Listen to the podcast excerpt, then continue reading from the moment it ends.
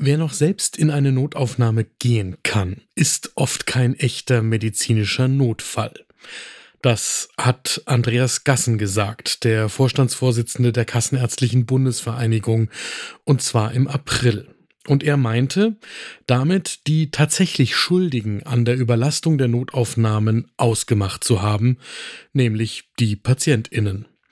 Sein Vorschlag damals eine Notaufnahmegebühr, die Menschen davon abhalten soll, die Notaufnahme überhaupt erst aufzusuchen. Und das findet jetzt auch die Arbeitsgemeinschaft Gesundheit der CDU-CSU-Fraktion im Deutschen Bundestag gut. Jedenfalls, wenn die Patientinnen nicht vorab in der Notaufnahme angerufen haben oder unter der 116117 und geklärt haben, ob sie kommen dürfen. Ne Dosis Wissen, der Podcast für Health Professionals. Und damit willkommen zu Ne Dosis Wissen, dem täglichen Podcast für das Gesundheitswesen. Werktags ab 6 Uhr in der Früh geht es hier um Themen, die für euch wirklich interessant sind. Mein Name ist Dennis Ballwieser, ich bin Arzt und Chefredakteur der Apothekenumschau. Und ich darf euch eine Dosis Wissen präsentieren im Wechsel mit meiner Kollegin Laura Weißenburger. Heute ist Montag, der 15. Mai 2023. Ein Podcast von gesundheithören.de und Apothekenumschau Pro. Es ist also ganz einfach. In Deutschland, wo das Praxispersonal noch schneller überaltert als die Gesamtbevölkerung, wo die Wege zu offenen Praxen immer weiter werden und wo das Personal in den Kliniken seit Jahren aus dem letzten Loch pfeift. Seit der Pandemie, da fehlt selbst für das Pfeifen die Luft. In Deutschland also, da hat man jetzt die Schuldigen für die Überlastung der Notaufnahmen ausgemacht. Es sind die Patientinnen. Denen wird von immer mehr Fachleuten allen Ernstes vorgeworfen, dass sie selbst daran schuld sind, dass sie nicht wissen, wann sie sich wo im Gesundheitssystem mit ihren Beschwerden vorzustellen haben. Angesichts einer weiten Teilen der Bevölkerung unbekannten Telefonnummer für den vertragsärztlichen Bereitschaftsdienst und einer mehr als ausbaufähigen Kooperation zwischen den integrierten Leitstellen und dem kassenärztlichen Dienst ist das schon eine steile These, die aber angenehmerweise von den Problemen zwischen Politik und ärztlicher Selbstverwaltung ablenkt. Also, worum geht's genau?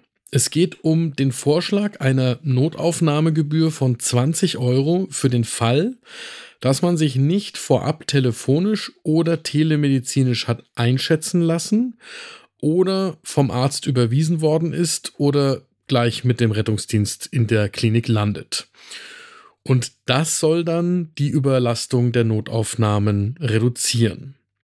Wir reden darüber, weil es einen Antragsentwurf zur Notfallversorgung in Deutschland gibt von der Arbeitsgemeinschaft Gesundheit der CDU-CSU-Fraktion im Deutschen Bundestag. Der Antragsentwurf stammt aus der vergangenen Woche und da steht diese Notaufnahmegebühr mit drin. Fairerweise steht in dem Antrag noch eine ganze Reihe von durchaus sinnvollen Forderungen, die aber einerseits nicht ganz neu sind und andererseits in der Aufregung wegen dieser 20-Euro-Forderung komplett untergehen. Das hätte man auch wissen können beim Schreiben. Wir haben für diese Folge gesprochen mit Felix Weicher. Er ist Präsident der Deutschen Interdisziplinären Vereinigung für Intensiv- und Notfallmedizin, also der DIVI, und er ist Direktor der Klinik für Unfallchirurgie am Universitätsklinikum in Magdeburg. Und Felix Weicher sagt ganz klar, eine Strafgebühr ist das falsche Signal. Das lohnt in jedem Fall einen noch genaueren Blick holt euch den ersten Kaffee des Tages. Meiner steht vor mir und dann geht's los. Wir sprechen immer darüber, dass die Notaufnahmen überlastet sind. Was wir normalerweise nicht genau diskutieren, ist, warum sie eigentlich überlastet sind. Interessanterweise sind die Zahlen von 2010 bis 2016 ganz klar, nämlich mit steigenden Patientenzahlen in den Notaufnahmen. Aber Ambulant sind sie seit 2016 rückläufig und stationär sind sie seit der Pandemie rückläufig. Daraus könnte man schließen, dass der Grund für die Überlastung nicht nur in den hohen Zahlen zu suchen ist, sondern auch im Personalmangel in den Notaufnahmen. Das ist eigentlich eine Binse, sollte aber hier in der Diskussion unbedingt nochmal neu hinzugefügt werden, weil das gerne unter den Tisch fällt, wenn die Suche nach den Schuldigen auf die Patientinnen deutet. Dazu gibt es Zahlen vom Zentralinstitut für die kassenärztliche Versorgung, die wir natürlich in den Shownotes verlinken. Auch in der Diskussion spielen natürlich die vielen falschen Notfälle eine Rolle. Und das ist klar, wenn knapp jede zweite Person, die selbst definiert als Notfall in die Nothilfe kommt, am Ende kein klinisch relevanter Notfall ist. Das Problem ist eben, dass viele der Patientinnen nicht wissen, an wen sie sich eigentlich wann wenden sollen. In einer Studie aus dem Deutschen Ärzteblatt, die wir auch verlinken, gibt mehr als die Hälfte der Patientinnen an, dass sie selbst der Meinung sind, dass die eigene Behandlung kaum dringend sei. Und die Gründe, warum sie dann trotzdem in der Nothilfe landen, sind vielfältig. Das reicht davon, dass sie meinen, keine offene Praxis zu finden um diese Uhrzeit, bis dahin, dass sie Wartezeiten vermeiden wollen oder meinen, dass im Krankenhaus grundsätzlich die bessere Versorgung geboten würde. Und es ist klar, dass man deswegen irgendwie darauf reagieren muss. Was sowohl im Antragsentwurf der CDU-CSU-Bundestagsfraktion steht, als auch im Koalitionsvertrag und den Planungen der Bundesregierung ist, dass deswegen die Notfallversorgung umstrukturiert werden soll. Wir hatten bereits in einer Ausgabe von Ne Dosis Wissen über die Ergebnisse einer Expertenkommission aus dem Februar gesprochen, wie zum Beispiel die integrierten Leitstellen und neue integrierte Notfallzentren dazu beitragen sollen. Was, glaube ich, jedem einleuchtet, ist, dass für PatientInnen nicht mehr notwendigerweise zwischen der 112 und der 116 117 unterschieden werden muss, wenn man anruft. Heute legt das fest, in welchem System man landet. Da aber die 116 117 viel zu wenig Menschen in Deutschland bekannt ist, da gibt es gerade eine aktuelle Umfrage vom ADAC dazu, muss dringend daran gearbeitet werden, diese beiden Nummern nicht mehr getrennt irgendwo auflaufen zu lassen. Und daran soll auch gearbeitet werden.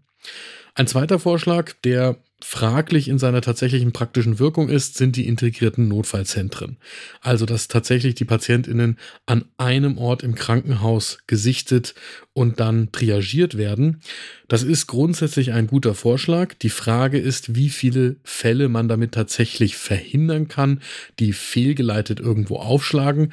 Dazu gibt's eine laufende Fachdiskussion. Auch da haben wir einen interessanten Beitrag aus dem Deutschen Ärzteblatt verlinkt für euch, der die Frage stellt, ob das wirklich zahlenmäßig einen so großen Unterschied macht. So, und dann kommt eben noch die Notaufnahmegebühr.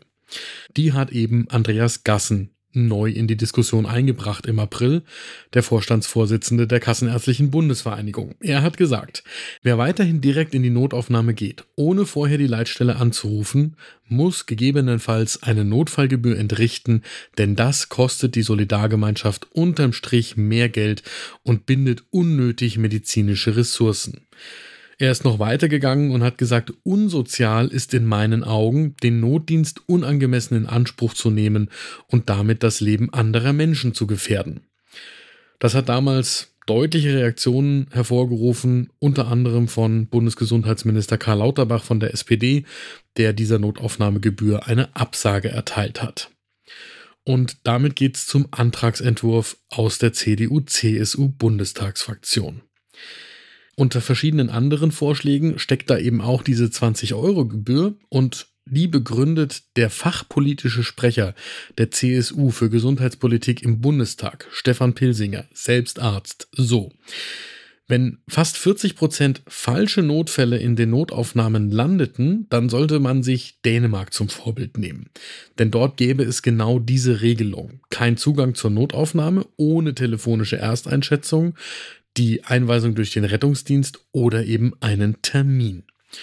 Und genau damit haben wir jetzt Felix Walcher konfrontiert, den Präsidenten der Divi. Wir haben gefragt, ob denn wirklich die Notfälle das Problem sind. Und darauf sagt uns Felix Walcher ganz klar Nein. Er verweist auf eine Studie von André Gries, der innerhalb der Divi zu klinischer Akut- und Notfallmedizin arbeitet.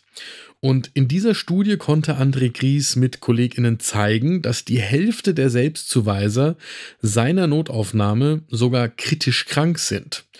Und die Hälfte der PatientInnen mit Einweisungsschein oder die über den Rettungsdienst gekommen sind, die konnten wiederum die Notaufnahme nach einer umfangreichen Klärung wieder verlassen.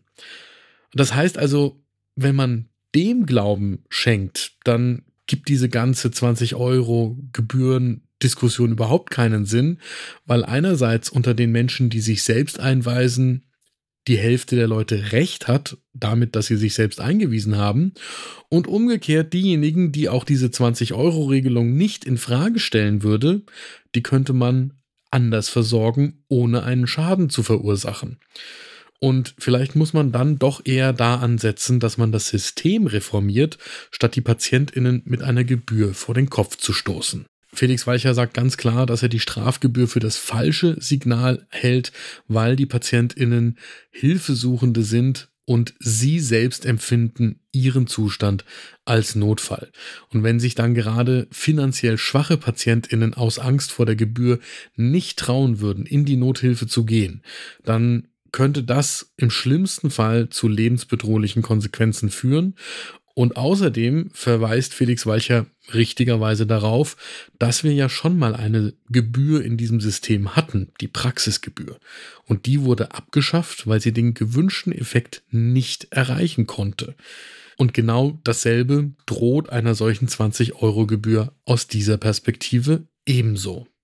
Und damit bleibt die Frage auch an Felix Weicher, was man denn stattdessen tun sollte. Und da kommen wir zurück zu den Empfehlungen der Regierungskommission aus dem Februar. Felix Weicher sagt, das sei ein gutes und kluges Konzept für die Reform der Akut- und Notfallmedizin. Und das Ganze kommt auch nicht aus der hohlen Hand, sondern basiert auf Ideen, die schon ein wenig älter sind. Da gibt es ein Gutachten des Sachverständigenrates aus dem Jahr 2018.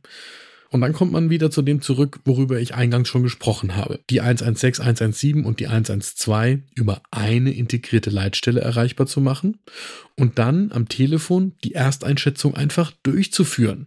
Dann können Patientinnenströme viel besser gelenkt werden, noch bevor überhaupt ein Tresen erreicht wird.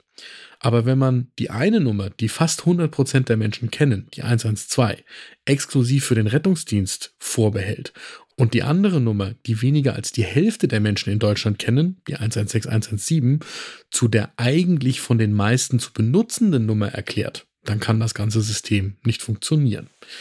Das wird natürlich ein paar Jahre dauern und das wird nochmal verschärft durch ein zweites Problem und da sind wir wieder beim immer größer werdenden Personalmangel und der hoffnungslosen Überlastung der Mitarbeiterinnen sowohl in den ärztlichen Praxen als auch in den Kliniken. Und solange man dieses Problem nicht strukturell angeht, und auch da arbeitet die Zeit gegen uns, wird keine integrierte Leitstelle, aber auch keine abschreckende Gebühr einen Weg weisen, wie weniger Patientinnen in den Nothilfen versorgt werden müssen. Mein Fazit für heute ist, dass ich sehr gespannt bin, wie diese politische Diskussion jetzt weitergeht und wie sich insbesondere die Fachleute in den Kliniken selbst in die Diskussion einbringen. Das war eine Dosis Wissen für heute. Die nächste Folge gibt es morgen ab 6 Uhr in der Früh, überall da, wo ihr Podcasts hört. Und wenn euch diese Folge gefallen hat, dann folgt uns doch. Dann bekommt ihr morgen früh gleich Bescheid, wenn die neue Folge online ist. Ein Podcast von gesundheithören.de und Apothekenumschau Pro.